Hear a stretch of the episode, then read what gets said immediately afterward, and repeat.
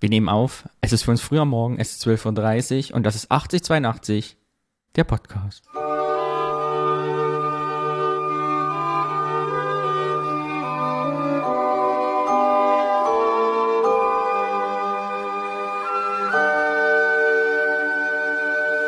Um unsere Hörerinnen und Hörer zu verwirren, heute mal mit dem falschen Intro gestartet. Warum eigentlich nicht? Ist unser Podcast alles. Wir können machen, was wir wollen. Gut, dass du es nochmal gesagt hast, weil ich dachte, hä, das ist doch überhaupt gar nicht unsere Musik. Ja. Ich wollte dich aufwecken aber- hier am frühen Morgen. Ja, weißt du, so nach, nach dem fünften Espresso das noch zu hören, das. Geht's dir? Alles gut? Alles Soweit? gut, ja. Ja, Wir waren beide im loslegen. Ausland. Wir haben uns verpasst. Wir waren beide in Belgien mit einem Tag Unterschied. Und so konnten wir wieder alle Themen aufsparen, um sie hier zu besprechen. Ja, und es ist äh, so einiges unter den Nägeln, Aber das jetzt wirklich. hier brennt. Genau. Wie ist das Motto dieses Podcasts, Alex? Nicht langweilen. Richtig. Wir wollen die Leute nicht langweilen. Und deshalb gehen wir unsere Rubriken hart durch. Für alle, die neu hier dabei sind. Dieser Podcast folgt drei Rubriken. Erstens Hörerfeedback, unser Kollektiv und Hörerinnenfeedback. Zweitens, wir reden über ein Wort, was einer mitgebracht hat und uns durch unsere Jugend zurückerinnert. Und drittens, wir sprechen über ein Thema, was dann übergleitet in einen ostdeutschen Ort. Toll. Und jetzt hast du das vierte vergessen. Der ostdeutsche Ort ist das Bier. Ich wollte das Wort Bier nicht sagen, weil dann die Leute direkt wieder abschalten. Du weißt doch, bei Spotify und so, wenn man sieht, Thema Bier, gehen die Downloadzahlen, Abspielzahlen direkt auf Null. Deshalb, es geht um ostdeutsche Kleinstädte, deren Brauereien und deren Leute und was da so passiert und nicht um das Getränk. Es können auch Mittelstädte und Großstädte sein, aber die sind bisher nicht so oft vorgekommen. weil da gehört ja alles an Häuserbusch. So, wie langweilen die Leute nicht? Und deshalb Rubrik Nummer eins und die heißt Das Kollektiv. das Kollektiv. Und, und das auch direkt mit einem passenden Kommentar. äh, und zwar bitte ich ja immer äh, darum, äh, Danny nämlich nicht, weil er nicht dran glaubt, dass bei Apple Podcasts wir uns natürlich über Rezensionen freuen und vor allen Dingen äh, die Rezensionen ja anderen helfen, äh, auf uns aufmerksam zu werden, äh, beziehungsweise äh, ja eine gute Empfehlung vielleicht bekommen und äh, naja, also die, die Rezension hat fünf Sterne. Also es ist, es ist also eine gute Rezension. Wie viele Vielen Sterne Dank. gibt's maximal? Fünf. Immer noch super. Ich frage Immer immer noch. noch mal, vielleicht gibt's ja auch mal zehn und dann ist das nur Durchschnitt. Allerdings ist da äh, eine gute Portion Ironie, glaube ich, in der Rezension drinne. Denn erstens äh, ist vor. die Überschrift hervorragender Laber-Podcast. Bitte? ja, also das, was wir natürlich nicht sind. Äh, Und die Rezension heißt, ich teile keine der vorgestellten Erinnerungen, aber die Welt ist groß und wir lernen jeden Tag dazu. also ich fand es trotzdem sehr lustig und schön. Ich auch. Ja. So, dann haben wir noch äh, einen Kommentar tatsächlich auf unserer Website. Und äh, der Kommentar lautet, ich bin in Brandenburg, Land aufgewachsen, Baujahr 83 und wohne heute in Zollstock. Juhu. Bester Stadtteil überhaupt. Ja, wo wart ihr denn da unterwegs in Zollstock? Äh, gegenüber unserer Heimat ist Zollstock doch Luxus, äh, Lachsmiley. Vielleicht könnt ihr das Bild nochmal verlinken.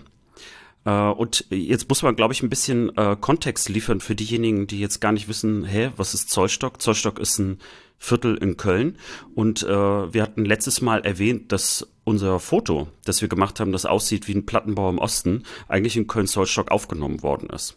Und von daher, ja, wir freuen uns auch über diesen Kommentar. Und äh, das Bild kann man auf unserem Instagram-Kanal relativ flott finden, weil es nur eins von zwei Fotos mit Menschen drauf ist. Alles andere sind Cover. Wer hat den Kommentar geschrieben? ähm, tja, ist gar kein richtiger Name, ist nur eine E-Mail-Adresse. Ja. Lieber, liebe Zollstocker, Zollstockerin. Also, Geheimnis, wo ist das Foto aufgemacht worden? Vorgebirgstraße, Parallelstraße ist die Bauerbankstraße und die einfach durchgehen und du wirst irgendwann einen Hinterhof entdecken, wo genau diese schönen braunen Bauten stehen. Ja, und dann haben wir noch äh, eine E-Mail bekommen von Ernest. Und zwar, Moinsen, höre gerade Teil 22. Wie findet ihr Ottokar für heutige Leser? Kommt die Frage. Und dann kommt auch nochmal eine Nachfrage, ob äh, der Wikipedia-Eintrag, den der Ernest äh, verlinkt hat, äh, denn der richtige Ottokar wäre, nämlich Otto Häuser. Das ist richtig. Otto Häuser ist der Autor von Ottokar Dommer und äh, von daher ist es der richtige Wikipedia-Eintrag zu dem Autor. Und dann kommt noch eine weitere Frage von Ernest. Habt ihr einen Tipp zum Einstieg in das Otto-Versum? Danke für eure Ostologie. So long and thanks for all the fish. Aber eine Ostologie ist ja auch geil. Das ist immer ein geiler Begriff. Du bist Ostologe. Ostologe. Das äh, werde ich dann bei mir im LinkedIn-Profil dann reinschreiben. Ich bin Ostologe. Ja, ähm, möchtest du was dazu sagen? Ottokar war ja bei dir ja nicht so. Äh, Nein, du hast es mir vorgestellt. Ich kannte ihn ja nicht. Ne? Es war ja. mir kein Begriff und jetzt. Also auf die Frage, Ernest, äh, ob ich Ottokar für heute empfehlen würde, ja, würde ich auf jeden Fall. Es gibt ja teilweise auch ähm, neuere Sachen, also die äh, in den 90ern äh, auch geschrieben worden sind. Das heißt, also da ist nicht nur, äh, ich sage jetzt mal so, DDR-Kenntnis äh, nötig, sondern auch ähm, das, was sozusagen auch heute, glaube ich, spannend und lustig wäre, kann man dort finden. Und tatsächlich gibt es äh, so ein Buch, da sind im Prinzip alle Ottokar-Geschichten auch drinne. Äh, von daher äh, lohnt es sich einfach, das Ding vielleicht mal mindestens mal auszuleihen ähm, oder sich äh, ja am Ende vielleicht auch zu kaufen. Und äh, ich glaube, da äh, kann man auf jeden Fall sehr, sehr lustige Sachen auch lesen, vor allen Dingen, weil sie meistens eher kürzer sind, so dass man da also schnell äh, reinkommen kann. Ja. Sehr das gut. war's an Kommentaren. Wir haben Audiokommentare noch, aber vorher muss ich eine Rüge aussprechen. So, liebe Kommentatorinnen, für euch auch ist die Sommerpause vorbei. Wir haben 28 Millionen Kommentare von Niklas gekriegt, aber wo seid ihr? Dominique, Kerstin, Christiane, Karl, wo seid ihr alle? Die Sommerpause ist auch für euch vorbei. Ihr werdet ab sofort wieder Kommentare eingesendet. Das geht so nicht weiter. Wir sitzen hier auf dem Trockenen.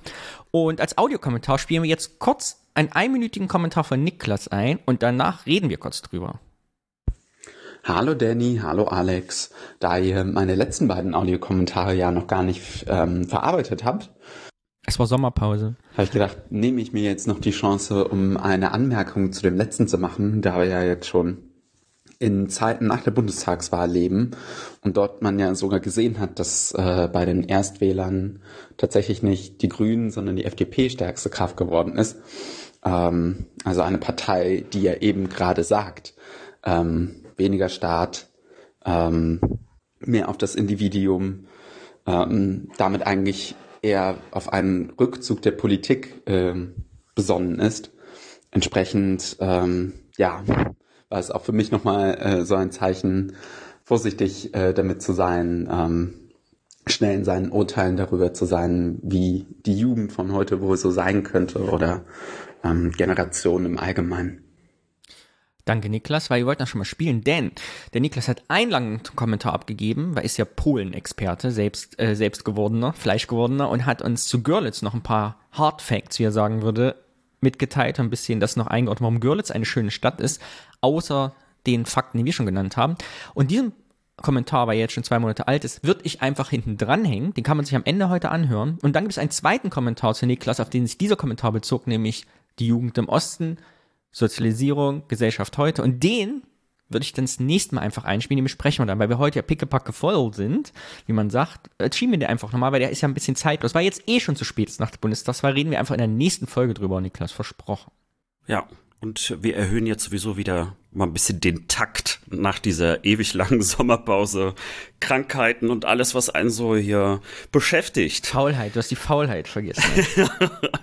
Eine der Todsünden. Ja. Apropos Ist, Todsünden, wie kann man denn hier einen Kommentar einschicken? Sag das doch nochmal für alle neuen Hörerinnen.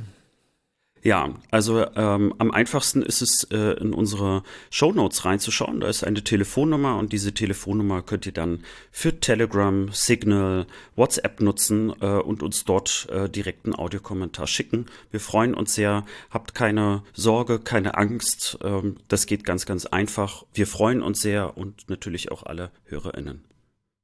Genau. Und letzter Aufruf, bevor das Kollektiv beendet ist und wir direkt zur ersten spannenden Rubrik, das Wort übergehen. Aufruf.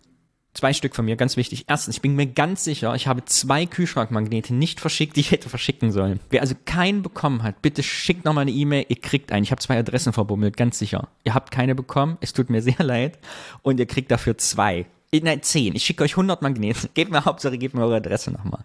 Erstens. Zweitens, wir haben ja eine Spezialfolge, die 25. Folge geplant, wo wir ausschließlich über eure Wörter sprechen, die an wie wir uns erinnern sollen, die ihr uns mitbringt. Das heißt, wir haben schon ein paar bekommen, ich glaube so 10, 15 Stück. Schickt uns weiter Wörter, über die wir dann frei assoziieren können, die was mit eurer Ostvergangenheit zu tun haben oder aus dem westdeutschen Blick was erfahren wollen. Ich bin gespannt. Das war das Kollektiv und deshalb geht's direkt weiter mit unserer ersten Rubrik. Ich freue mich immer drauf, weil ich sie diesmal mitbringen durfte. Das heißt, ich muss mich thematisch nicht vorbereiten, sondern konnte einfach andere Dinge machen. Und diese Rubrik heißt das Wort. Ich bringe ein Wort mit, wir haben nichts darüber recherchiert, sondern tauschen einfach unsere Erinnerung oder unser heutiges Gefühl dazu aus und wie das Wort uns geprägt hat.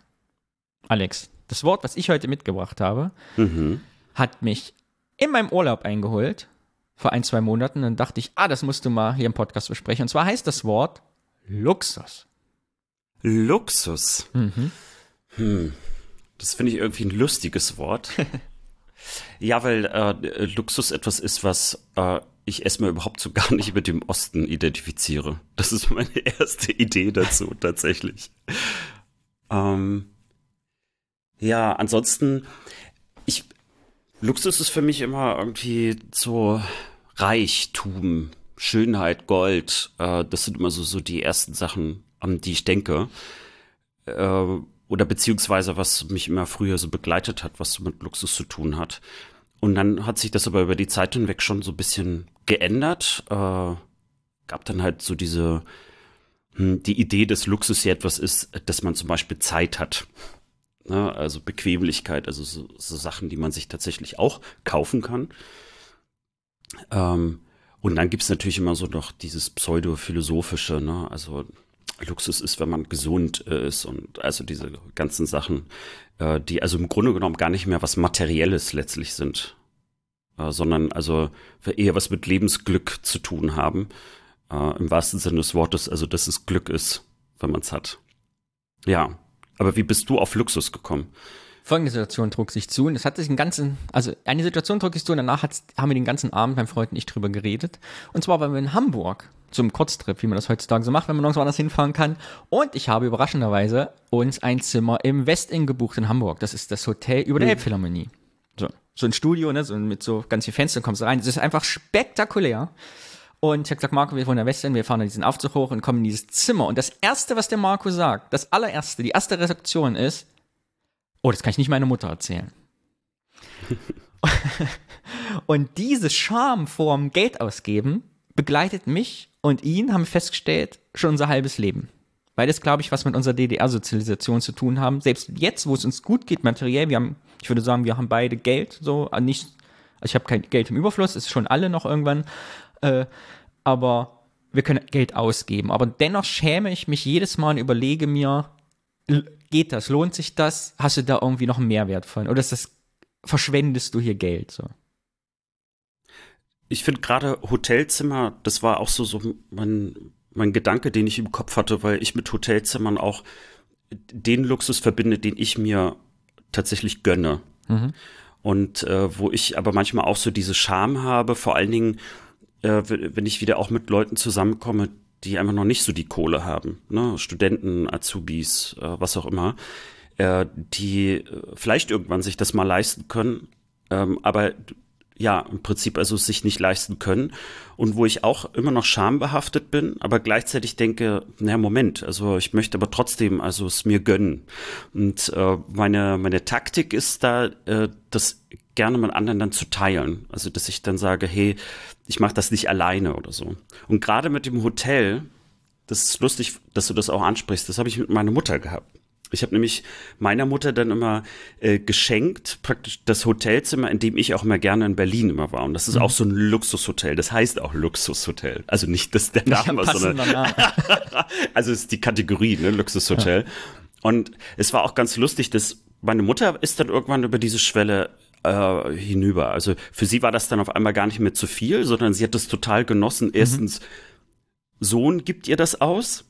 Aber das zweite ist, äh, sie hatte gar keine Vorstellung davon, was wirklich Luxus heißt. Mhm. Also dieses, ähm, dass man zum Beispiel noch alles Mögliche mitnehmen muss. Ne, äh, also ich selber so angefangen bei Zahnbürste oder Seife oder so. Mhm. Meine Mutter war es doch gewöhnt, so ungefähr, wenn man uns also in Urlaub fährt, dann nimmt man alles mit. Mhm. So, aber dass in diesem Hotel alles da ist und selbst das, was man nicht also sieht, dass man das auch noch haben kann. Also dass es einfach alles gibt, mhm. äh, dass das Luxus ist. Ist total das, interessant, weil ich habe ich auch, ich kenne auch äh, mit Urlauben meiner Eltern, dass die Frage dann immer war, muss ich Handtücher mitnehmen? Ja, genau. Also dieses äh, und ich habe mir das ja irgendwann auch angewöhnt, dass ich praktisch gar nichts mehr mitnehme, außer das, was ich anziehen möchte. Und der mhm. Rest ist irgendwie so, äh, das kriegt man alles dort. Ne? Also die, also da ist dann Luxus auch natürlich etwas im Überfluss zu haben. Mhm. Und das ist schon etwas, was äh, vor allen Dingen in den letzten Jahren immer mehr wieder bei mir zurückgekommen ist. So, braucht man das? Ne? Also man hat sich das sozusagen gegönnt. Braucht man das? Äh, und äh, wie gehe ich damit eigentlich, also für mich jetzt ethisch um? Ne? Also, äh, also da wird ja vieles dann auch weggeschmissen, ne? Oder also selbst was diese ganzen Seifendöschen angeht, ne? Ich meine, du machst es dann einmal auf für einmal duschen, so äh, und dann ist da das Plastikzeug wird dann, äh, ich sag jetzt mal weggeworfen. Die Seife ist irgendwie zu zehn Prozent nur genutzt worden. Das also geht mir schon Deshalb mal häufiger durch den ich Kopf. Ich ja noch das gute alte DDR-Seifennetz bis heute da kommen alle Restseifen rein. Ich habe überlegt, äh, bei dir klingelt, kommt Amazon? Ja, wahrscheinlich. Geh mal Warte raus. Mal. ich erzähle so lange den Leuten weiter. So, Alex hat bestimmt was ganz Luxuriöses bekommen, so ein Luxuspaket. Mit ganz vielen kleinen Seifenproben drin oder so ganz kleinen Shampoo-Fläschchen, die er gleich überall in seiner Wohnung verteilt, um den Luxus seines Lebens zu genießen. Und? Das ging aber schnell. Das ja, das ist wahrscheinlich nur für Nachbarn gewesen. Ich habe gar so. nicht aufgemacht, sondern ich habe jetzt den Ton ausgemacht. Oh. Das, das ist halt der Nachteil, wenn man auf einmal mitten in der Woche äh, früh aufnimmt. Ich finde das total lustig. Erstens, dass du nicht weißt, was ich gerade erzählt habe. Zweitens, aber dass es total in die Situation passt, weil ich mir Gedanken gemacht habe mit Marco in Hamburg, was, was hat der Ostfaktor? Also was hat unsere ostdeutsche Sozialisation damit zu tun? Und du wurdest ja gerade wieder bedient durch jemanden, der dir Päckchen nach Hause bringen will. Du machst ja nicht mal auf, den Pöbel. äh, und es geht ja mal, heißt ja mal Servicewüste Ost, ne? Und wir kennen das ja aus dem Osten, dass da der Servicegedanke von Hotel bis über Gewerbe irgendwie anders ist als hier im Westen. Bis heute noch. Das ist sehr freundlich formuliert. Genau, freundlich formuliert. Aber ich glaube, meine Eltern, ich auch, sind halt nie gewohnt gewesen, uns bedienen zu lassen oder Service in Anspruch zu nehmen, weil es in der DDR irgendwie anders war und auch im Nachwendeosten. Also Beispiel, was mir immer hier in Köln auffällt, keiner meiner bekannten Verwandten wäre jemals auf die Idee gekommen, sich von fremden Leuten die Wohnung putzen zu lassen. Ja, sowas zum Beispiel. Diese alltäglichen, was ich jetzt als Luxus beschreiben hm. würde, so sagen, ich kommt jemand, also oder äh, bestes Beispiel, weißt du, wie lange ich gebraucht habe, ehe ich mal gesagt habe, oh, ich habe hier drei Hemden, die bringe ich jetzt mal in die Reinigung, krieg die gebügelt und gestärkt zurück. Das hat in meiner Welt nicht existiert, weil ich fand das dekadent, andere Leute meine Hemden bügeln zu lassen. So. Und mein Vater würde es, also ich habe letztens wieder, mein Vater hat jetzt einen Anzug viermal angegeben, sagen, müssen wir zur Reinigung. Das kostet den richtig Kraft und Überwindung, diesen Anzug für 20 Euro in die Reinigung zu bringen. Hm. Obwohl Geld nicht das Problem ist. Er ist jetzt nicht, dass, dass ne, obwohl er Ostrent hier am Westen kriegt, ja nicht, dass er 20 Euro nicht hat. Aber das ist so, das macht man nicht. Das gehört sich irgendwie nicht. Das zieht sich da durch als Gedanke. Und das habe ich ja. irgendwie, ne, dann schließt sich der Kreis hm. zu dem Hotelzimmer in Hamburg, wir machen die Tür auf und das erste Gefühl, was da ist, nicht, oh, wie geil, diese Aussicht über den Hamburger Hafen, du siehst den Michel und die ganze Stadt auf einmal ist einfach, sondern, oh, das kannst du keinem erzählen, das ist ein bisschen peinlich. Hm. Lustigerweise, das äh, mit deinem Vater ist bei meinem Vater genauso äh, gewesen, äh, dass der eigentlich die Kohle hatte, sich zum Beispiel bessere Schuhe zu kaufen, bessere Hosen, bessere Jacken. Und es hat ihn wahnsinnig viel Überwindung gekostet. Und er hat, das hat er nur getan, wenn er dann im Urlaub war. Und dann war das irgendwie so, wenn ich im Urlaub bin, dann kann ich mir auch mal was gönnen. Aber er brauchte im Prinzip diesen Rahmen, weil sonst einfach so äh, sich was Teures zu kaufen und wir reden jetzt hier nicht von also Chanel oder Louis Vuitton, sondern einfach nur Sachen, die jetzt nicht sofort kaputt gehen, also wenn man die irgendwie dreimal getragen hat. Aber mein Vater fand das äh, einfach äh, auch zu dekadent. Mhm. Und, und deswegen ist er lieber auch am Ende zum, zum Aldi oder so gegangen, wenn er irgendwie Donnerstag, Sonntag, Sonderangebote oder so waren. Und da hat er sich das da geholt. Das hat meine Mutter immer aufgeregt, weil sie, weil sie hat immer gesagt, äh, billig ist am Ende immer teuer oder so ähnlich, hat sie das gesagt. Äh, und hat sich dann mal aufgeregt, dass er total viele Sachen hatte, aber die einfach nur scheiße waren. genau, ja. ich habe irgendwie, den, um den Schluss nochmal zu kriegen hier, mh, mm, dieses Servicewüste Ostdeutschland habe hab ich nach diesem Hamburg-Besuch, weil mir so präsent geworden ist, nochmal anders beobachtet, weil, glaube ich, bis heute, ne, wenn du in den Osten fährst, sich das immer noch trägt und über Generationen weg, mittlerweile ja die dritte Generation nach der Wende, aber das irgendwie so fest sitzt, und ich mir die ganze Zeit frage, liegt das jetzt daran, dass das DDR war und wir alle nichts hatten und alle gleichzeitig nichts hatten, so und deshalb irgendwie so Dekadenz verpönt war, also wenn jemand gezeigt hat, was, dass er mehr Geld hatte als andere, weil wir ja keine Vorbilder hatten. Also ich glaube, wenn du jetzt hier im Westen bist, wir orientieren uns ja an unserem Umfeld, in dem wir leben. Aber im Osten, ich weiß noch damals, wir hatten in der Jugend halt alle keine Kohle. Es gab niemanden, der sich die Wohnung hat zu Hause putzen lassen oder der ge, äh, gestärkte Hemden anhatte, weil man es immer zur Reinigung gebracht. Ich glaube nicht mal, ob es in Sondershausen, da wo ich herkomme, eine Reinigung gab. Äh, und deshalb man sich gar nicht daran orientiert hat, an diesen materiellen Statussymbolen. Also, äh, oder beziehungsweise ich hatte ein Erlebnis, ich fange erstmal mit dem an. Äh, das ist tatsächlich erst vor paar Tagen gewesen. Da waren wir in einem Brauhaus, mhm. war ziemlich voll und äh, ich habe da jetzt nicht irgendwie, also für diejenigen, die jetzt noch nie in Köln waren, also man kriegt praktisch immer ein Kölsch hingestellt, bis man irgendwann sagt, ich möchte nicht mehr und einen Deckel auf ein Kölschglas stellt. Wenn man noch kann, genau. Und äh, es war aber so voll, dass also wir gar nicht bedient worden sind, sondern wir waren in der Nähe der Bar und äh, der dicke Köbesmann, der dort war, der hat dann, der hat mich gerufen und meinte so, so Junge, arbeiten. Und hat dann im Prinzip also mich jedes Mal bestellt, damit ich die Kölsches dann zum Tisch bringe von uns. So und für den war das irgendwie, er hat das glaube ich so ein bisschen als Witz angefangen, aber für ihn war es auch selbstverständlich. Und es stellte sich raus, dass der Leipziger ist. Der ist seit über 30 mhm. Jahren in Köln. Ich habe äh, ihn irgendwann mal gefragt, hör mal, aus welcher Ecke der Republik kommst du denn? Und da habe ich so gedacht, also eigentlich äh, ist das unüblich, dass man sozusagen dort arbeitet. Und jetzt komme ich zu dem zweiten, weil du das mit dem Service gesagt hast. Es gibt ja noch so eine, finde ich, eine, nicht eine rein ostdeutsche, aber doch eine sehr ostdeutsche Eigenheit, nämlich sich im Restaurant nicht zu beschweren, wenn irgendwas ist. Mhm. Also äh, ich habe sogar schon mal ein falsches oh, Essen bekommen. Pass auf. ja, pass auf. Und ich, Können wir bitte, ich habe gegessen. da so viele Geschichten in meiner Familie erzählen. Können wir das bitte als neues Wort für 25. Folge oder so nehmen? Weil ich finde, sich nicht zu beschweren, finde ich, sollte eine ganz eigene ja, sonst reden wir noch vier Stunden. Pass auf, ich schreibe das jetzt auf, sich nicht beschweren und wir machen das beim nächsten Mal. Das muss das einen eigenen dann, Platz kriegen. Das äh, kommt in unserer Jubiläumsfolge. ah, oh, warte, da kann ich dir Sachen erzählen. Ja. ja. Gut, dann nehme ich das nicht vorweg, aber die, die Grundidee dieses Nicht-Beschweren hat, glaube ich, auch ein bisschen was damit zu tun, äh, dass im Grunde genommen man ja auch nicht bedient worden ist.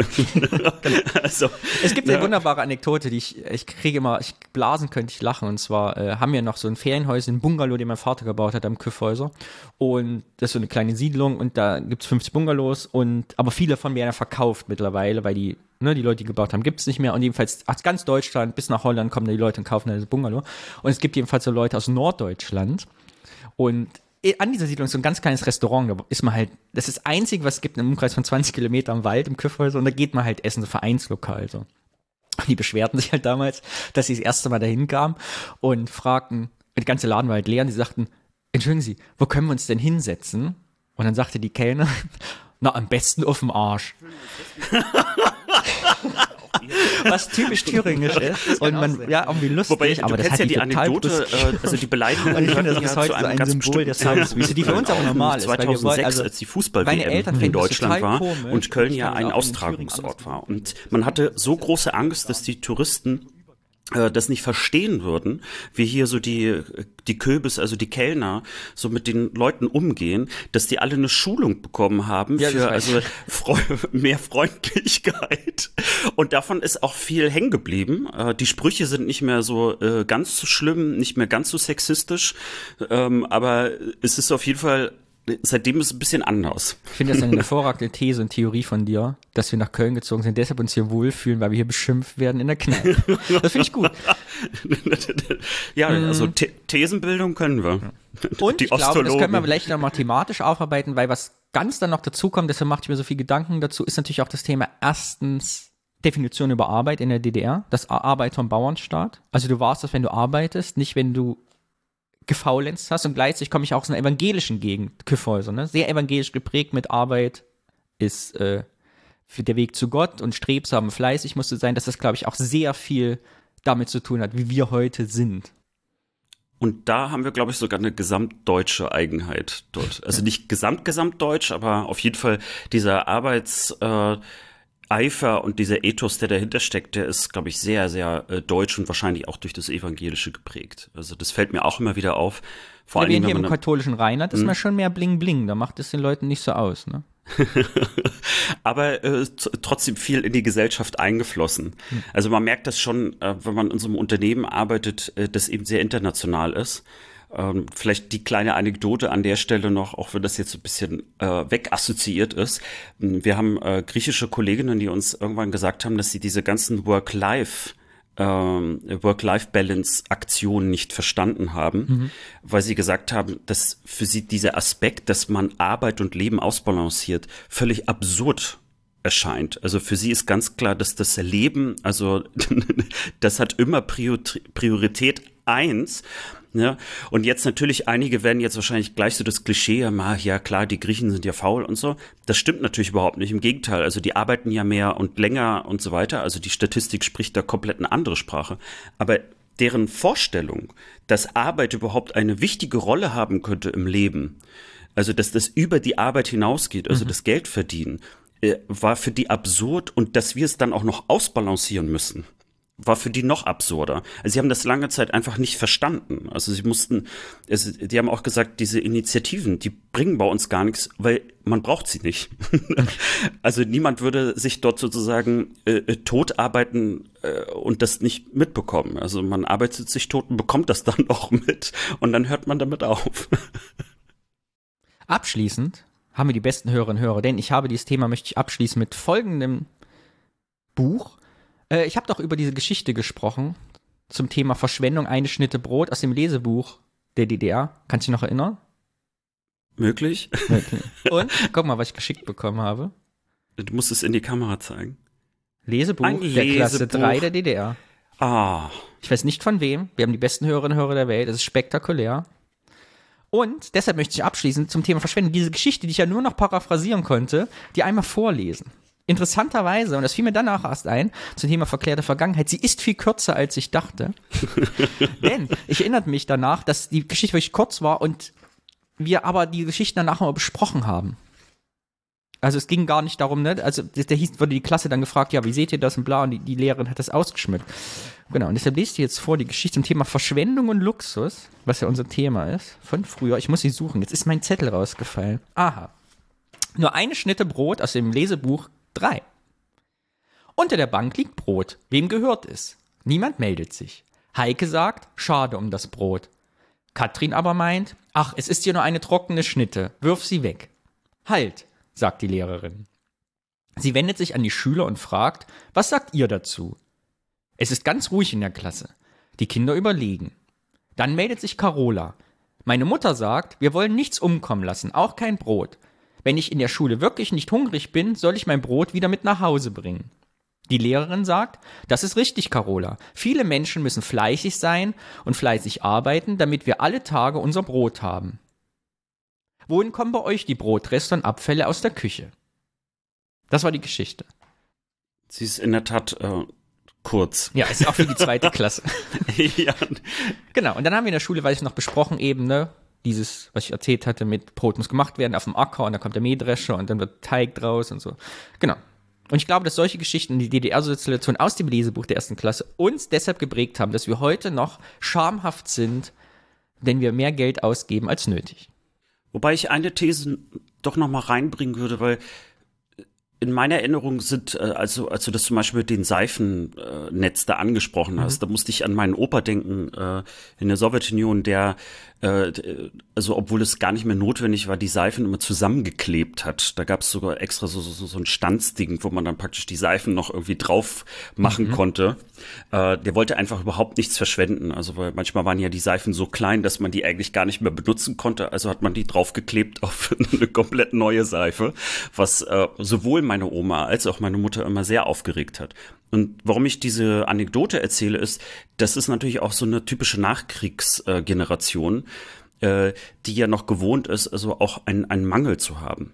Und die These, die ich aufstelle, ist, dass möglicherweise in Ostdeutschland und in der DDR das nicht äh, vollständig verschwunden ist. Ähm, Durch das fehlende Wirtschaftswunder. Ja, also oder beziehungsweise auch diese Form von Kommerz äh, und, und, und Werbung und äh, Überfluss ähm, einfach so bei uns nicht stattgefunden hat in dieser äh, Art und Weise und wir möglicherweise von der Nachkriegsgeneration mehr übernommen haben oder, oder weniger verloren haben. So. Das ist sozusagen so der Gedanke dazu. Das war das Wort. Es war schön. Ich habe mich gefreut, dass wir beide Assoziationen hatten und deshalb geht es direkt weiter. Denn wie ist das Motto dieses Podcasts? nicht langweilen. Wir langweilen unsere Hörerinnen und Hörer nicht. Und deshalb kommen wir jetzt zum Thema. Das Thema bedeutet, der Alex hat diesmal ein Thema mitgebracht, das er etwas ausrecherchiert und etwas angeschnitten hat und uns darüber erzählen wird. Und ich, da ich nicht weiß, worum es geht, kann dann blöde Nachfragen stellen. In eurem Auftrag. ja, sehr schön. Ich bin gespannt. Ja, mein Thema ist heute mal vielleicht ein bisschen anders, als man das sonst so kennt. Wir haben ja häufig irgendwie Sachen, die was mit Schule oder Essen oder so zu tun haben. Ähm, heute äh, gehen wir in Richtung Kosmetik. Kosmetik? ja. Und wenn du an DDR-Kosmetik denkst oder Ostkosmetik, was würde dir da einfallen? An DDR-Kosmetik erstmal gar nichts, außer dass meine Mutter früher mal im Delikat oder Intershop irgendwie so teures Duschgel oder so Parfüm gekauft hat, weil sie immer gesagt hat, das würde stinken, das andere oder so. und es gibt einen typischen Geruch. Meine Mutter sagte immer, es gibt so einen typischen DDR-Parfümgeruch, den wird sie heute noch, quasi heute noch riechen, wie der riecht. Also, obwohl es den gar nicht mehr gibt. So. Und das ist, glaube ich, alles, was ich weiß. Zur Kosmetik. Hm, ja. Na gut. Ach so, und äh, Creme hier. Wie heißt die Creme? Florena-Creme. Ah, oh Gott sei Dank. Ich wollte gerade schon sagen, äh, jetzt ist das Thema kaputt, weil meine These grundsätzlich durch ist. Ja, mein Thema ist tatsächlich Florena. Echt? Oh, ja. Äh, und Florena ist ja also nicht nur eine Handcreme, äh, sondern äh, sie wurde auch gerne als Nivea des Ostens bezeichnet. Mhm. Sah ja auch genauso aus im Prinzip eine Kosmetikmarke. Genau, und äh, warum habe ich mich mit Florena beschäftigt? Äh, ich habe äh, im ZDF eine Doku gesehen, ZDF Zeit, das ist so eine Reihe, mhm. und dort hieß es dann die Nivea Story. Und mir ist aufgefallen, dass äh, dieser ganze Aufbau, also da werden dann so Menschen interviewt, ne, äh, die dann alle erzählen, ja, Nivea kenne ich, äh, war schon bei meiner Oma, bei meiner Mutter und bei mir und bei meinen Kindern und so. Äh, es war halt sozusagen so eine typische Sozialisation. Ähm, Nivea war sozusagen nicht einfach nur eine Marke, sondern das ist sozusagen schon ein Gattungsbegriff eigentlich für, für Hautcreme gewesen. Mir ist aber aufgefallen, dass daraus ja, es war halt trotzdem irgendwie eine Westgeschichte. Mhm. Und Florena ist im Prinzip die Nivea-Geschichte des Ostens. Und dass es da auch so einige Parallelen gibt. Und dann habe ich gedacht, das mache ich mal zum Thema und äh, habe ein bisschen was mitgebracht, woher kommt eigentlich Florena? Ist es überhaupt eine DDR-Marke? und äh, warum sieht Florena eigentlich genauso aus wie Nivea? Ist es eine Kopie möglicherweise, weil man also im Osten den Westen kopieren wollte? Das waren so Fragezeichen, die ich natürlich auch hatte. These, das ist wie bei dieser Twix-Werbung. Vor 100 Jahren haben sich, es gab, der eine hieß Florian und der andere Stefan Nivea. und dann haben sie sich getrennt, kurz vor der Weimarer Republik, und haben zwei konkurrierende Handcremeseifen aufgenommen. Mal schauen. Ne? Mal schauen. Okay, ähm, ich, äh, ich lasse das Fragezeichen mal offen. Äh, aber ich, ich, äh, die Ironie eigentlich bei dieser Reportage äh, vom ZDF war, dass die äh, Leute auf der Straße interviewt haben, mhm. nämlich in Rostock-Warnemünde am Strand das, und haben dort praktisch also aber haben in Ostdeutschland in Ostdeutschland haben sie dann zu Nivea befragt und leider äh, werden wir nicht rausfinden, ob die Leute auch Florena angesprochen hatten. Mhm. Äh, es gab aber tatsächlich auch einen Test, da ging es um den Duft. Also man hat da so vier Döschen gemacht, äh, unter anderem also Nivea Floren, Florena, äh, aber auch äh, so Darf und noch mhm. eine andere Marke. Und die Leute sollten anhand des Geruches erkennen, ob das jetzt Nivea ist. Mhm. Geschnitten wurde das in der Reportage natürlich so, dass, ja, also das ist Nivea, das ist Nivea.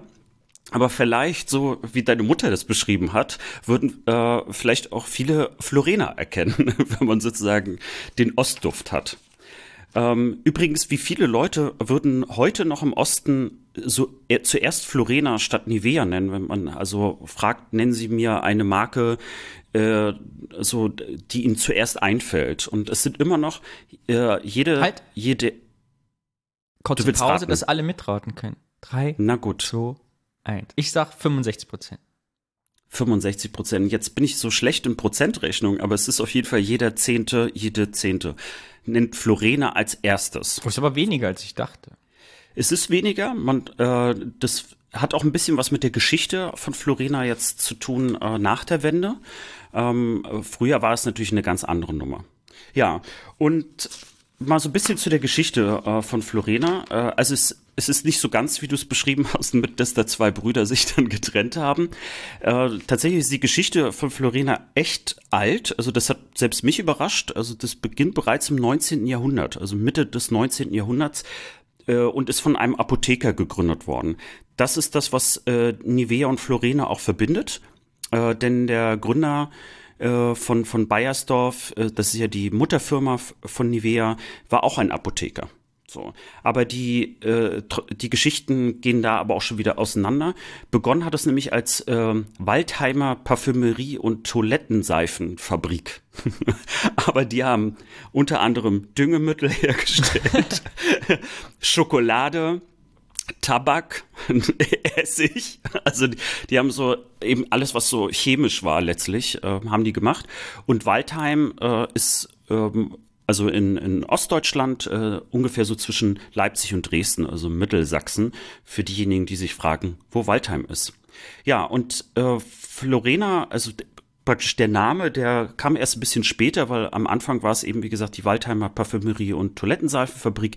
Äh, richtig äh, bekannt waren sie eigentlich für ihre Zahnseifen. Das ist so, wusste ich auch nicht, das ist so der Vorläufer von Zahnpasta. Ähm, fand ich aber süß, dass man das Zahnseife genannt Gab's hat. Gab es auch so kleine Netze früher für die Reste? Wurden die auch in, der, wurden in Russland zusammengeklebt? Das ist eine Gute Frage, äh, weiß ich aber nicht. Aber die hatten schon 1897 800 verschiedene Produkte. Also finde ich äh, schon bemerkenswert. Und erst 1920 oder schon äh, kam dann der Markenname Florena auf und war zuerst äh, ein Talkumpuder. Also dafür wurde es als Marke äh, angemeldet im Patentamt. Und das ist ungefähr zeitgleich mit äh, Nivea. Also mhm. die sind so zeitlich gar nicht so weit auseinander. Äh, und 28 äh, war bereits Florena ein Markenname, der schon in Europa, Nord-, Südamerika, äh, Südafrika sehr weit verbreitet war und hat auch also die diese Marke und diesem Unternehmen in der Weltwirtschaftskrise auch geholfen, auch zu überleben. Also so verbreitet und bekannt war es. Damit beantwortet sich natürlich auch die Frage, ist Florena eigentlich eine, eine DDR-Firma? Nein, ist sie nicht, sondern also hat schon viel, viel früher existiert und ist im Grunde genommen äh, ja übernommen worden. Und da kommen nämlich auch äh, zu, zu diesem interessanten Punkt, nämlich dass äh, nach dem Zweiten Weltkrieg bereits Ende 1945 der Betrieb wieder aufgenommen worden ist. Also da merkt man, wie wichtig ähm, solche Sachen auch anscheinend sind. Äh, wir haben ja häufiger jetzt, wenn wir über Biere oder so gesprochen haben, und über andere Sachen merkt man ja, dass nach dem äh, Zweiten Weltkrieg manchmal es schon länger gedauert hat, bis, bevor überhaupt was losging. Und äh, das war dann in der äh, sowjetischen Besatzungszone dann VEB Rosodont Waldheim. du hast eine Frage oder hast du nur geatmet? Ich habe nur geatmet. Rosodont klingt wie eine Zahncreme. Äh, es gibt äh, auch eine Zahncreme oder zu DDR-Zeiten gab es auch eine Zahncreme, die Rosodont mhm. hieß. Also äh, das hängt alles miteinander zusammen. Und dann hat es einen Volksentscheid gegeben, äh, da habe ich leider nicht mehr äh, genügend Zeit gehabt, das rauszufinden, also wie dieser Volksentscheid lief. Und dieser führte dazu, dass die ähm, Besitzer äh, dann entschädigungsfrei enteignet worden sind äh, am 30. Juni 1946. Ja.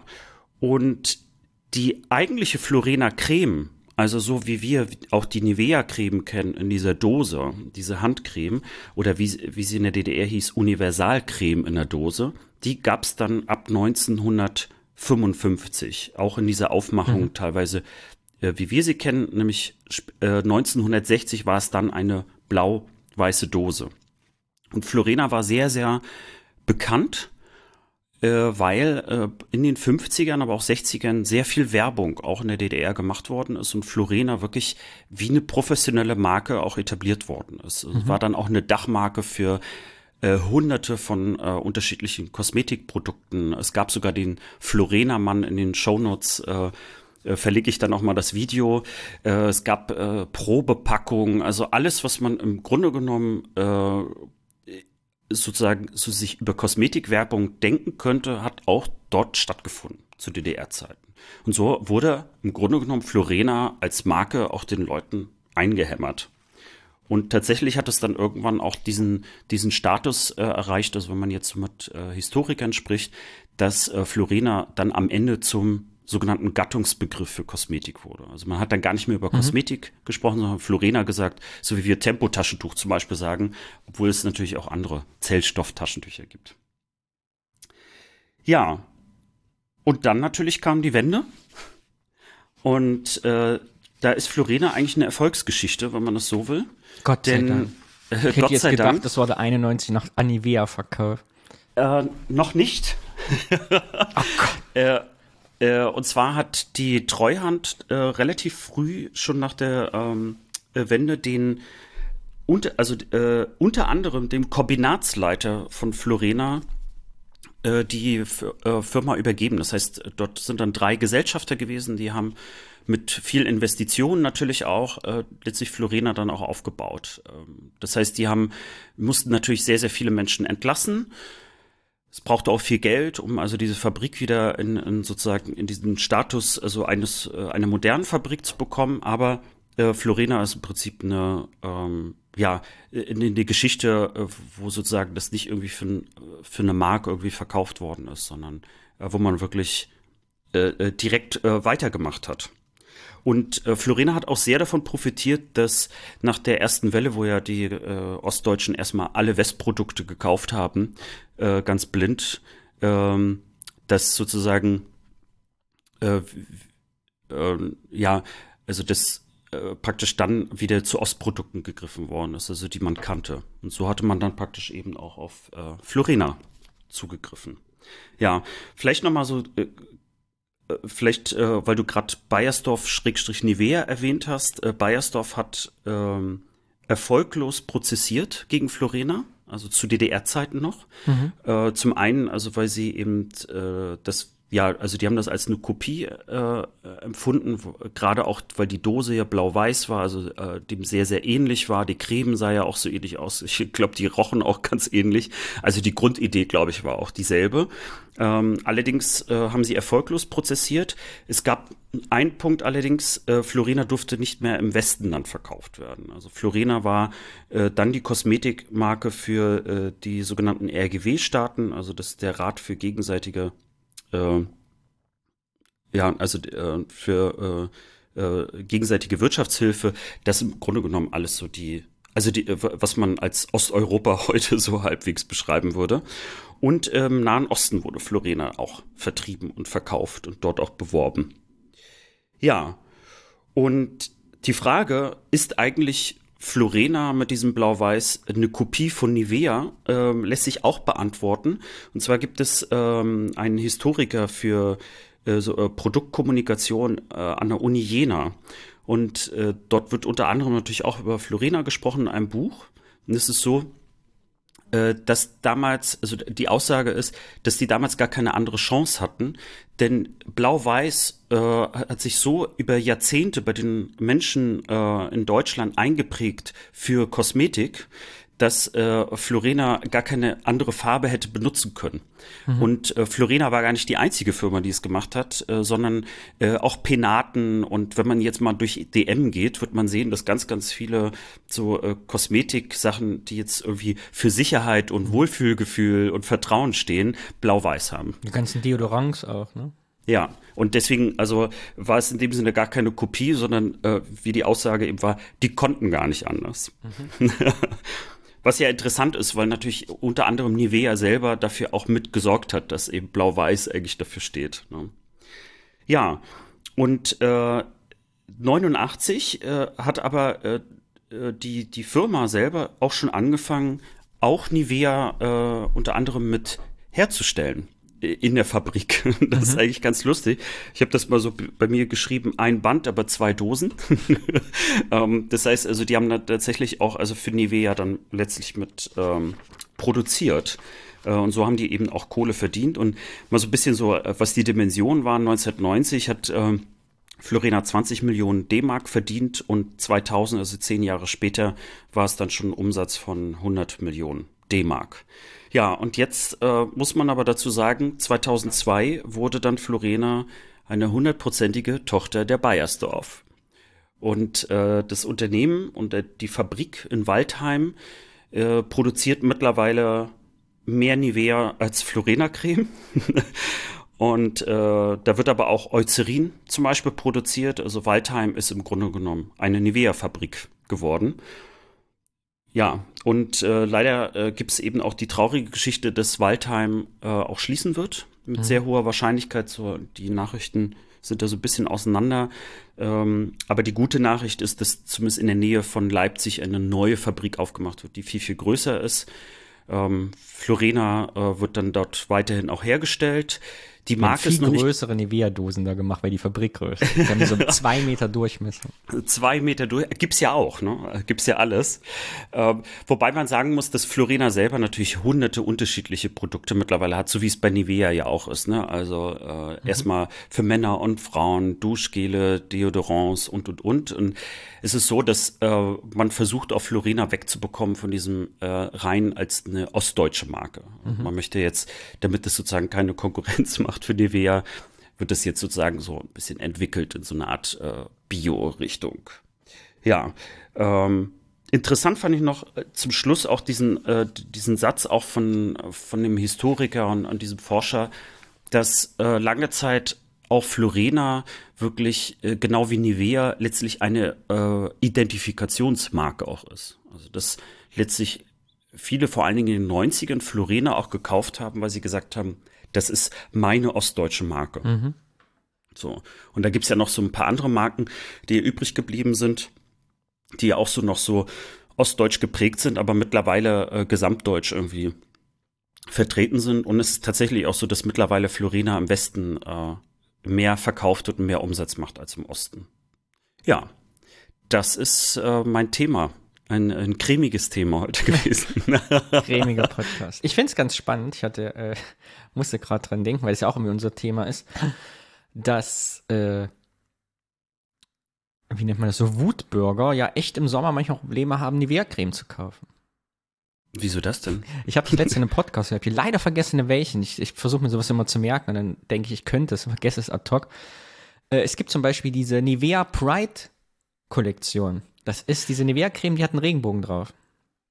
Kennst du die schon mal gesehen? Ja, ja, die kenne ich ja. Genau. Führt zu folgendem Problem. Und ich hätte gerne mal die Statistik von Rossmann oder von DM, dass natürlich Leute, die das ablehnen und auch die Regenbogenfahne quasi als ihr Hassprojekt sehen, in den Zeiten, wo es nur diese Nivea Pride Dose gibt, die nicht kaufen. und weil sie es an sich schon schämen würden, damit äh, auch an die Kasse zu gehen, weißt du, weil das so ihrem Weltbild widerstrebt. Und deshalb die dann liegen gelassen wird. Und es gibt halt so Märkte, wie, was ich, mir in Köln-Zollstock ist halt sofort ausverkauft, weil Leute das geil finden, auch als Motiv und mit nach Hause nehmen. Und dann gibt es andere Märkte mit dörflichem Charakter möglicherweise oder in ländlichen Regionen oder in äh, bestimmten Stadtteilen, wo die halt wie Blei in den Regalen liegt. Also man könnte sozusagen die Homophobie eigentlich abmessen an den Verkaufszahlen der Nivea Pride Edition. Finde ich mal ganz spannend als Forschungsprojekt. Wobei man dazu ja erstmal überhaupt wissen muss, dass äh, dieser Regenbogen äh, dann ja äh, im Prinzip irgendwas äh, mit LGBTQI äh, Kontext Das wissen die Leute schon, die das blöd finden. Aber Ja, die das blöd finden, ja, aber es gibt auch welche, die sagen, oh, Genau. schön, ein Regenbogen. Und, aber ganz spannend auch, wie man eben die Leute, also was die mal meinen mit mir wird hier die Meinung aufobtruiert, weil es natürlich ein ganz interessantes, spannendes Faktor war, auch in diesem Podcast wurde das besprochen, dass die Leute halt gar keine Wahl mehr haben und müssen sich quasi in dem Moment mit diesem Thema auseinandersetzen. Finde ich sehr spannend. Das besprechen wir in Folge Florena Creme 2. Ich gucke gerade, ob es eine Florena Pride Edition gibt, aber ich habe keine gefunden. Liebe Hörerinnen, habt ihr jemals eine Pride Florena Edition gesehen? Bescheid sagen. Interessant ist, dass meine Mutter äh, ganz, ganz lange Zeit auch äh, Florena benutzt hat. Und irgendwann wechselte das dann. Äh, aber sie hat in den 90ern hat sie immer auf äh, Florena bestanden. Und irgendwann hat sie dann auf Nivea gewechselt. Das fand ich auch interessant. Aber eben diese Geschichte, ne, irgendwie Nivea, äh, irgendwie, das habe ich in meiner Kindheit gerochen und in meiner Haut gehabt und so. Das können wahrscheinlich viele, die, die im Westen aufgewachsen sind, werden das wahrscheinlich immer noch irgendwie kennen. Äh, das ist eine Geschichte, die so im Osten eigentlich nicht da ist. Aber ich kann mir gut vorstellen, dass viele äh, trotzdem glauben, dass Nivea bei ihnen immer zu Hause war. Also, dass Hm, das, sein, ja. dass die, die Geschichte, also, dass die so oft erzählt worden ist, das ist so ein bisschen so wie mit der Catwurst-Geschichte Mhm. bei dir, ne? Also, dass irgendwann die Nacherzählung viel, viel stärker wirkt als äh, eigentlich die Erinnerung, wie sie mal wirklich war. Dass äh, viele Leute wahrscheinlich auch, dadurch, dass es eine blau-weiße Dose ist, äh, dass dort auch das genauso aussieht, die Creme, die Konsistenz, äh, der Geruch so ähnlich ist, dass am Ende die Leute denken, ja, also bei uns, wir hatten immer Nivea. Obwohl man das natürlich nur durch einen Intershop kriegen konnte oder durch, äh, durch äh, Westpakete. Aber die meisten werden Florena bei sich gehabt haben und nichts anderes. Letzte Frage zu diesem Thema. Was bedeutet es für uns heute? Wir wollen ja immer abschließen mit, was hat es bis heute auf uns für einen Einfluss? Was würdest du sagen? Was ist der Überbau des Themas für die Jetztzeit? Naja, den Überbau habe ich natürlich ähm, angedeutet in der Hinsicht, dass äh, wir äh, so eine Art Kommerzgeschichte haben, die, die uns immer wieder erzählt wird, äh, obwohl sie äh, im Prinzip nur ein Teil Deutschlands so in dieser Form betrifft. Und äh, dass, dass wir auch, wir haben ähnliche Geschichten, aber die sind manchmal mit äh, zum Beispiel anderen Marken verbunden. Und äh, dass uns das auch so prägt und dass wir vielleicht, ähm, wenn wir von Ostalgie zum Beispiel sprechen, äh, und damit äh, gerne so Ostmarken gemacht werden, sowas wie Rotkäppchensekt wird ja immer auch gerne als Beispiel genutzt, dass das vielleicht gar keine Ostalgie ist, sondern das ist einfach, äh, wie häufig schon unser Thema im Podcast ist, das ist unsere Erinnerung. Also das hat überhaupt gar nichts mit Nostalgie zu tun, sondern also wenn äh, also wenn jetzt die Leute Nivea-Creme kaufen, weil sie das in ihrer Kindheit schon hatten, äh, würde keiner sagen, es ist eine Vestalgie. so, aber wenn ich jetzt eine Florena kaufe, weil ich das anders nicht kenne, dann ist es äh, wird es wahrscheinlich äh, eher gerahmt, ne, das ist ja eine Ostalgie. Du kaufst ja nur Florena, weil, weil du ja ein Ostprodukt kaufen möchtest. Aber eigentlich ist es nur ein Produkt meiner Kindheit. Das ist äh, in, mit den gleichen Mechanismen in die Köpfe eingehämmert worden, wie ich ja gerade auch im Thema beschrieben habe. Es war durch Werbung, es ist äh, Marketing und Markenführung äh, äh, in klassischster Weise gemacht worden, auch zu DDR-Zeiten mit einer Marke, die es ja auch schon viel, viel länger gab, als es die DDR und die BRD überhaupt gab. Und dass es in, in dieser Art und Weise in die Leute eingehämmert worden ist und dass genau das bei vielen Leuten einfach noch nachwirkt. Und das hat erstmal überhaupt gar nichts mit Nostalgie zu tun, sondern wir greifen nun mal zu den Marken, äh, die wir eben kennen, also die bei uns eine bestimmte Assoziation auslösen, auslösen sollen. Ich finde es ganz spannend, weil ich eine ähnliche Gedanken hatte. Und auch zum Thema Ostalgie, dass äh, aus einer Erinnerung ja eine Marke geworden ist, später nachdem Bayersdorf jetzt als Unterprodukt genommen ist es ja nicht mehr mehr als eine Marke. Der Rest ist quasi Geschichte. Und ja, und dass vielleicht der Auftrag in der Jetztzeit auch unseres Podcasts eben sein kann, uns von dieser Markenostalgie eben weiter zu trennen und wirklich immer Fokus auf Erinnerungen haben. Ne? Also wieder war ja ein plakatives Beispiel wieder heute für ein kollektives, kollektive Erinnerung. Aber Schulgarten ist das eben auch, wie, ne, solche, solche Themen oder Ottokar. Dass äh, eine echte Ostalgie, wenn man das Wort mal benutzt, eben über Marken und Produkte und Konsumgüter hinausgeht. Und Ja. über, ne, früher war auch nicht alles schlecht. So, weißt du? Es gibt auch schlechte Sachen in der DDR, die keine schlechten Markenprodukte oder Politik waren, sagen wir mal so. Wir haben auch unter anderen Sachen gelitten, die scheiße Ja. waren. So, genau, sehr schön. Ja, Schönes vor allen Thema. Dingen, Ja, vielleicht auch noch zum Abschluss, weil das ja auch der Anfang äh, letztlich von, von, meinem Einstieg war. Äh, letztlich wurde auf ZDF äh, eben die Nivea-Story mhm. erzählt. Und es ist im Grunde genommen äh, letztlich perfekte PR für dieses Unternehmen auch. Also es wird ja, also diese Geschichte, die sie auch von Nivea haben wollen, die wird ja manifestiert. Das ist ja nicht irgendwie vor 30 Jahren aufgenommen worden. Ja, genau. Du müsstest eigentlich, also genau, wenn du jetzt sagst, du machst eine gesamtdeutsche Dokumentation, muss ja der Faktor mit Nivea hat die ostdeutschen oder die ostdeutsche Firma in den 50 Jahren verklagt auf Produktrückruf, ja eigentlich zwangsläufig schon vorkommen, weil das ja die Nivea-Geschichte in einem Teil Deutschlands war. Ja, und das ist, äh, das ist mir einfach deswegen auch äh, so als Thema äh, in die Schublade gekommen. Weil, weil das häufiger so ist, dass ich merke, es wird immer von Deutschland gesprochen in solchen Dokumentationen, aber es ist äh, so Westdeutschland meistens. Und äh, der Rest, also der, was in unserer kollektiven Erinnerung gar nicht so verankert ist, wird dort aber wie selbstverständlich äh, gecremt. Wir werden eingecremt vom Fernsehen, das ist schön. Ja. Perfekt. Die Zeit rast. Wir wollen die Leute nicht langweilen. Und deshalb kommen wir zur dritten Rubrik. Und die ist wie immer Heimatkunde.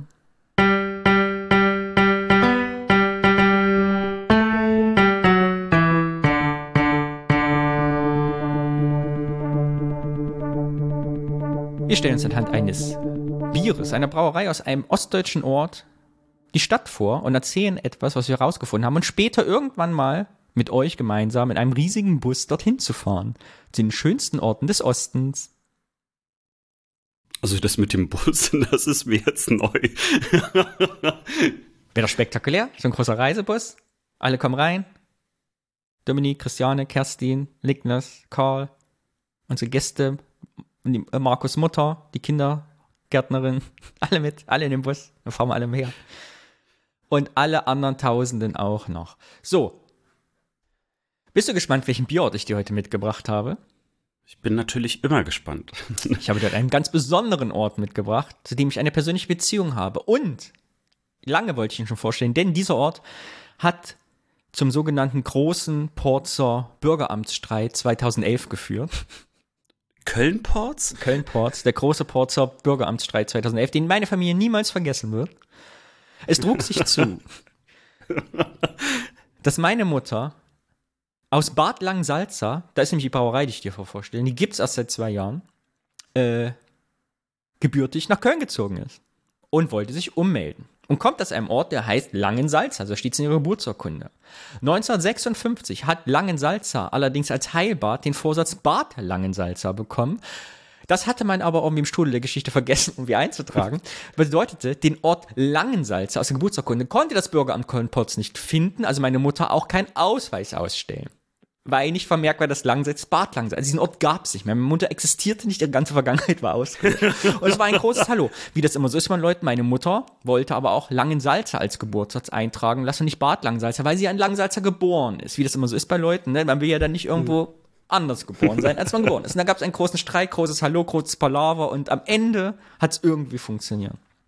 Und was steht jetzt bei Ihrem Langensalzer. Und ich glaube, der also Bürgeramtsmitarbeiter hat persönlich das Bad durchgestrichen oder so. Keine Ahnung. Ich weiß. genau, meine Mutter ist dann nämlich geworden. In Bad Langensalza in Thüringen. Bad Langensalza. Mhm. Und deshalb kenne ich den Ort ja persönlich, weil wir früher meine Großeltern dort oft besucht haben. Interessanterweise hatten wir nicht so ein ganz enges Verhältnis zu meinen Großeltern, also nicht so ein herzliches, was dazu geführt hat, dass ich Langensalza nie so richtig kennengelernt habe, sondern ich immer nur die Wohnung der Großeltern für so ein paar Stunden sind wir wieder gefahren.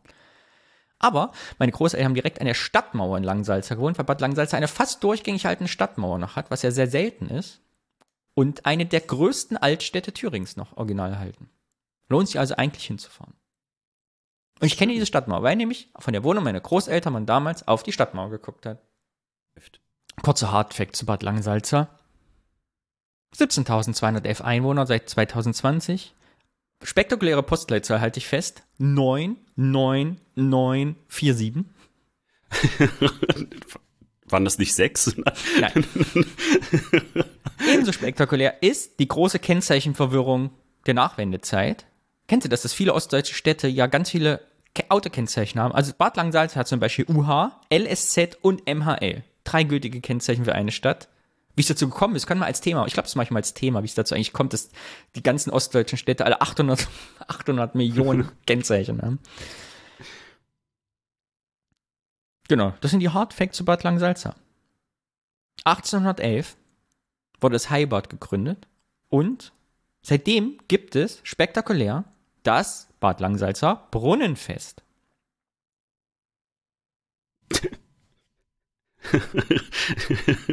Großes Fest, da ziehen Leute, na, aber es ist spektakulär, weil wir sind ja leider ein Podcast, aber es lohnt sich mal, weil man so die Stadtgeschichte, ich wollte eigentlich Rückgriff.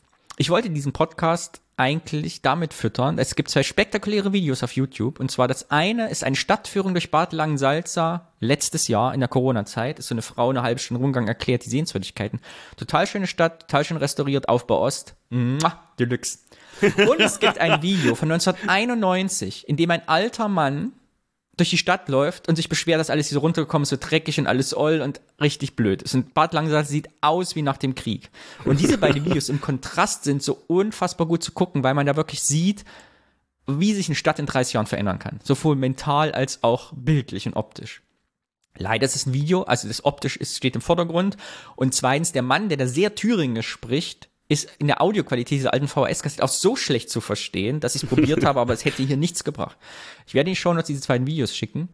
Guckt euch die beide an, weil sie wirklich so ein schönes Zeitdokument sind. Und so ist es nämlich auch mit dem Brunnenfest. Es gibt ganz viele Videos des Brunnenfestes, schon aus DDR-Zeit mit Schmalfilm Super 8 auf YouTube. Du kannst dir also das äh, Bad Langensalzer Brunnenfest angucken, 1982 und letztes Jahr. Und das ist auch schön zu sehen, wie ändern sich die Wagen, die Verkleidung der Leute, die Kostüme, was werfen die Leute von den Autos. Spektakulärer Geschichtsunterricht, der einen da erwartet, wenn man sich dem Thema widmet. Ja, ganz toll, was ich auch fand. Man kann es ja wieder alles googeln und Wikipedia, die Stadtgeschichte. Ganz schön. Ich wollte nur einen Fakt rausgreifen und zwar, es gibt zwei Buslinien in Bad Langsalz und seit 2016 fahren die im Regelbetrieb mit Elektrobussen.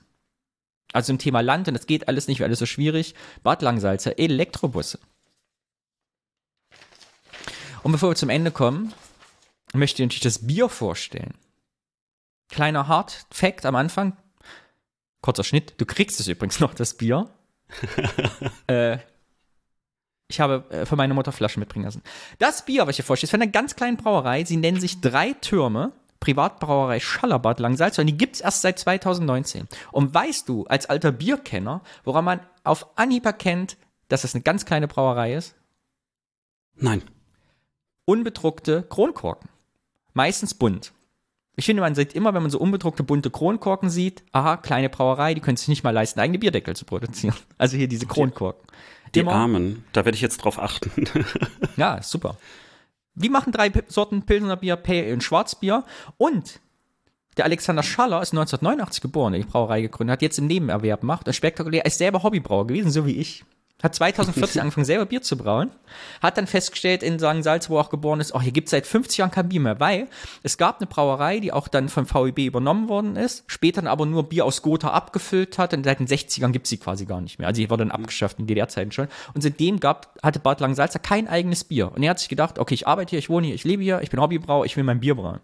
Hat sich die Brauanlage aufgebaut und jetzt spektakulär hat Günther Lengefeld ins Team geholt und der ist nämlich passionierter, pensionierter Rentner und er war früher mal Brau- und Malzmeister in dieser DDR-Brauerei. Und den hat er Ach. quasi ausgequetscht über alles, was man so wissen muss, über, äh, ne, wie das so geht. Diesen alten Braumeister dieser Brauerei, die es seit 50 Jahren nicht mehr gibt. Und hat dann diese kleine Craft-Bier-Handwerksbrauerei gemacht. Und ich weiß nicht genau, wie viel er braut, äh, aber es, die Anlagen sind sehr klein. Ich glaube, es sind 250 Liter Gärfässer oder maximal 1000 Liter, also wirklich wenig. Oh, das finde ich eine schöne Geschichte, wo man wieder sieht, dass äh, man redet ja immer so despektierlich über das Land, ne? so als ob da überhaupt nichts passiert. Aber da passiert ja was. Also das ist ja pures Unternehmertum, äh, das ist Heimatliebe, äh, alles, was man so braucht, äh, um was aufzuziehen. Und auch noch generationsübergreifend. Ne? Also so nach dem Motto, ja, also da ist der Rentner, der sitzt da jetzt nicht und guckt Fernsehgarten, sondern macht wieder das, was er früher gemacht hat, aber jetzt mit Spaß. Genau, und ich finde ein schönes Beispiel, wie sich Heimatliebe oder Heimattreue oder wie man das mal nennt, auch projizieren kann in ein liebevolles Produkt und nicht in Hass auf andere Menschen. so, und damit du jetzt siehst, wie klein die Brauerei ist, lese ich jetzt für alle Hörenden vor, wo es das Bier zu kaufen gibt in Bad Langsalza. Es ist das Teegutlädchen Bad Langsalza, der Rewe-Markt, der Edeka und Getränkefachmarkt Sagasser. Mehr gibt's nicht. Da kannst du das Bier kaufen. That's it.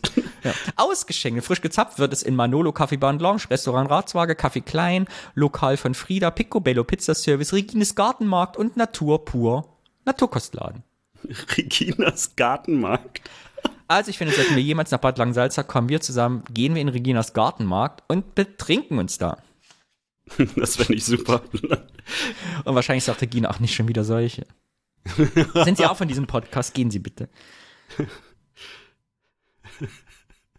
Ja, und was besonders ist, und das äh, ich als alter Hobbybrauer liebe das natürlich sehr, er pasteurisiert sein Bier auch nicht. Also es ist nicht gefiltert, nicht pasteurisiert. Also was man wissen muss, die meisten Industriebiere, also eigentlich 99 Prozent, werden nochmal auf 78 Grad nach der Abfüllung hochtemperiert, damit sie pasteurisiert sind und quasi jahrelang halten. Das macht er nicht. Also kaufen, kühl, trinken. Und meine Mama, weil ich war ja selber nicht in Langsalz, aber meine Mama mit ihrem Bruder, und da habe ich gesagt, Mutti, wie man so sagt, Mutti, bitte bring Bier mit. Und da hat sie uns, Alex, jeden von allen drei Sorten jeweils eins mitgebracht. Ist ja. das nicht schön? Danke, danke, Mutti. danke, Mutti. Das war die Rubrik Bier, Ort und Heimatkunde. Ja, und bevor wir Schluss machen, ich habe ja noch äh, bei Florena eine Sache recherchiert, die fand ich so süß und lustig, nämlich äh, die Kosmetiknamen, die in Florena dann zusammengegangen sind, weil Florena hat ganz viele unterschiedliche Kosmetikhersteller zusammengebracht mhm. und äh, drei davon möchte ich dir einfach vorlesen, weil ich mich dann auch frage, ob die jemals überhaupt noch durchgehalten hätten als Marken. Also das eine ist Episan Zeulenroder, dann Patina Halle. Was, Patina? Patina Halle. Nicht aber, wirklich. aber mein absoluter Favorit ist Zitza Zeitz. Und damit. Entschuldigen Sie, Frau Müller, sind Sie älter geworden? Nein, ich benutze Patina Halle. die dicke Schichtcreme für, die harte, für den harten Arbeitstag im Kali-Bergbaugebiet Zollenroda. Oh Gott. Mit der Zeit gehen Zitzer Zeits.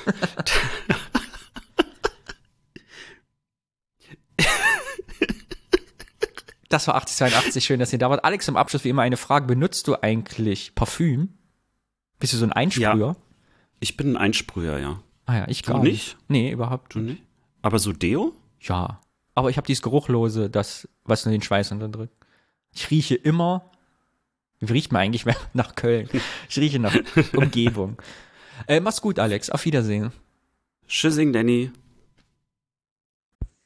Hallo Danny, hallo Alex. Da ihr meine letzten beiden Audiokommentare ja noch gar nicht ähm, verarbeitet habt, habe ich gedacht, nehme ich mir jetzt noch die Chance, um eine Anmerkung zu dem letzten zu machen, da wir ja jetzt schon in Zeiten nach der Bundestagswahl leben und dort man ja sogar gesehen hat, dass äh, bei den Erstwählern tatsächlich nicht die Grünen, sondern die FDP stärkste Kraft geworden ist. Ähm, also eine Partei, die ja eben gerade sagt, ähm, weniger Staat, ähm, mehr auf das Individuum, ähm, damit eigentlich eher auf einen Rückzug der Politik ähm, besonnen ist. Entsprechend, ähm, ja, war es auch für mich nochmal äh, so ein Zeichen, vorsichtig äh, damit zu sein, ähm, schnell in seinen Urteilen darüber zu sein, wie die Jugend von heute wohl so sein könnte oder ähm, Generationen im Allgemeinen.